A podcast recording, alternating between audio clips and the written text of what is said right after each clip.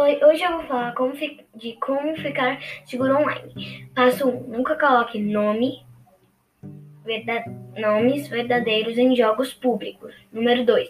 Verifique se o site que você está vendo é seguro, é, é, o site, é seguro ou não. Número 3. Nunca poste fotos ou coisas privadas em lugares públicos.